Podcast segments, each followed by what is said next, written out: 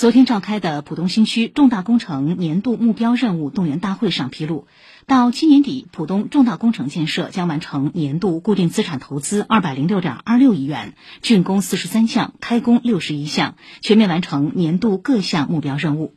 浦东大道地道东西通道拓建工程年底将竣工通车。作为延安路高架在浦东的延伸，浦东大道地道东西通道建成后，将成为浦东地区重要的交通走廊，极大改善浦东的交通路网功能。以上由记者胡明珏报道。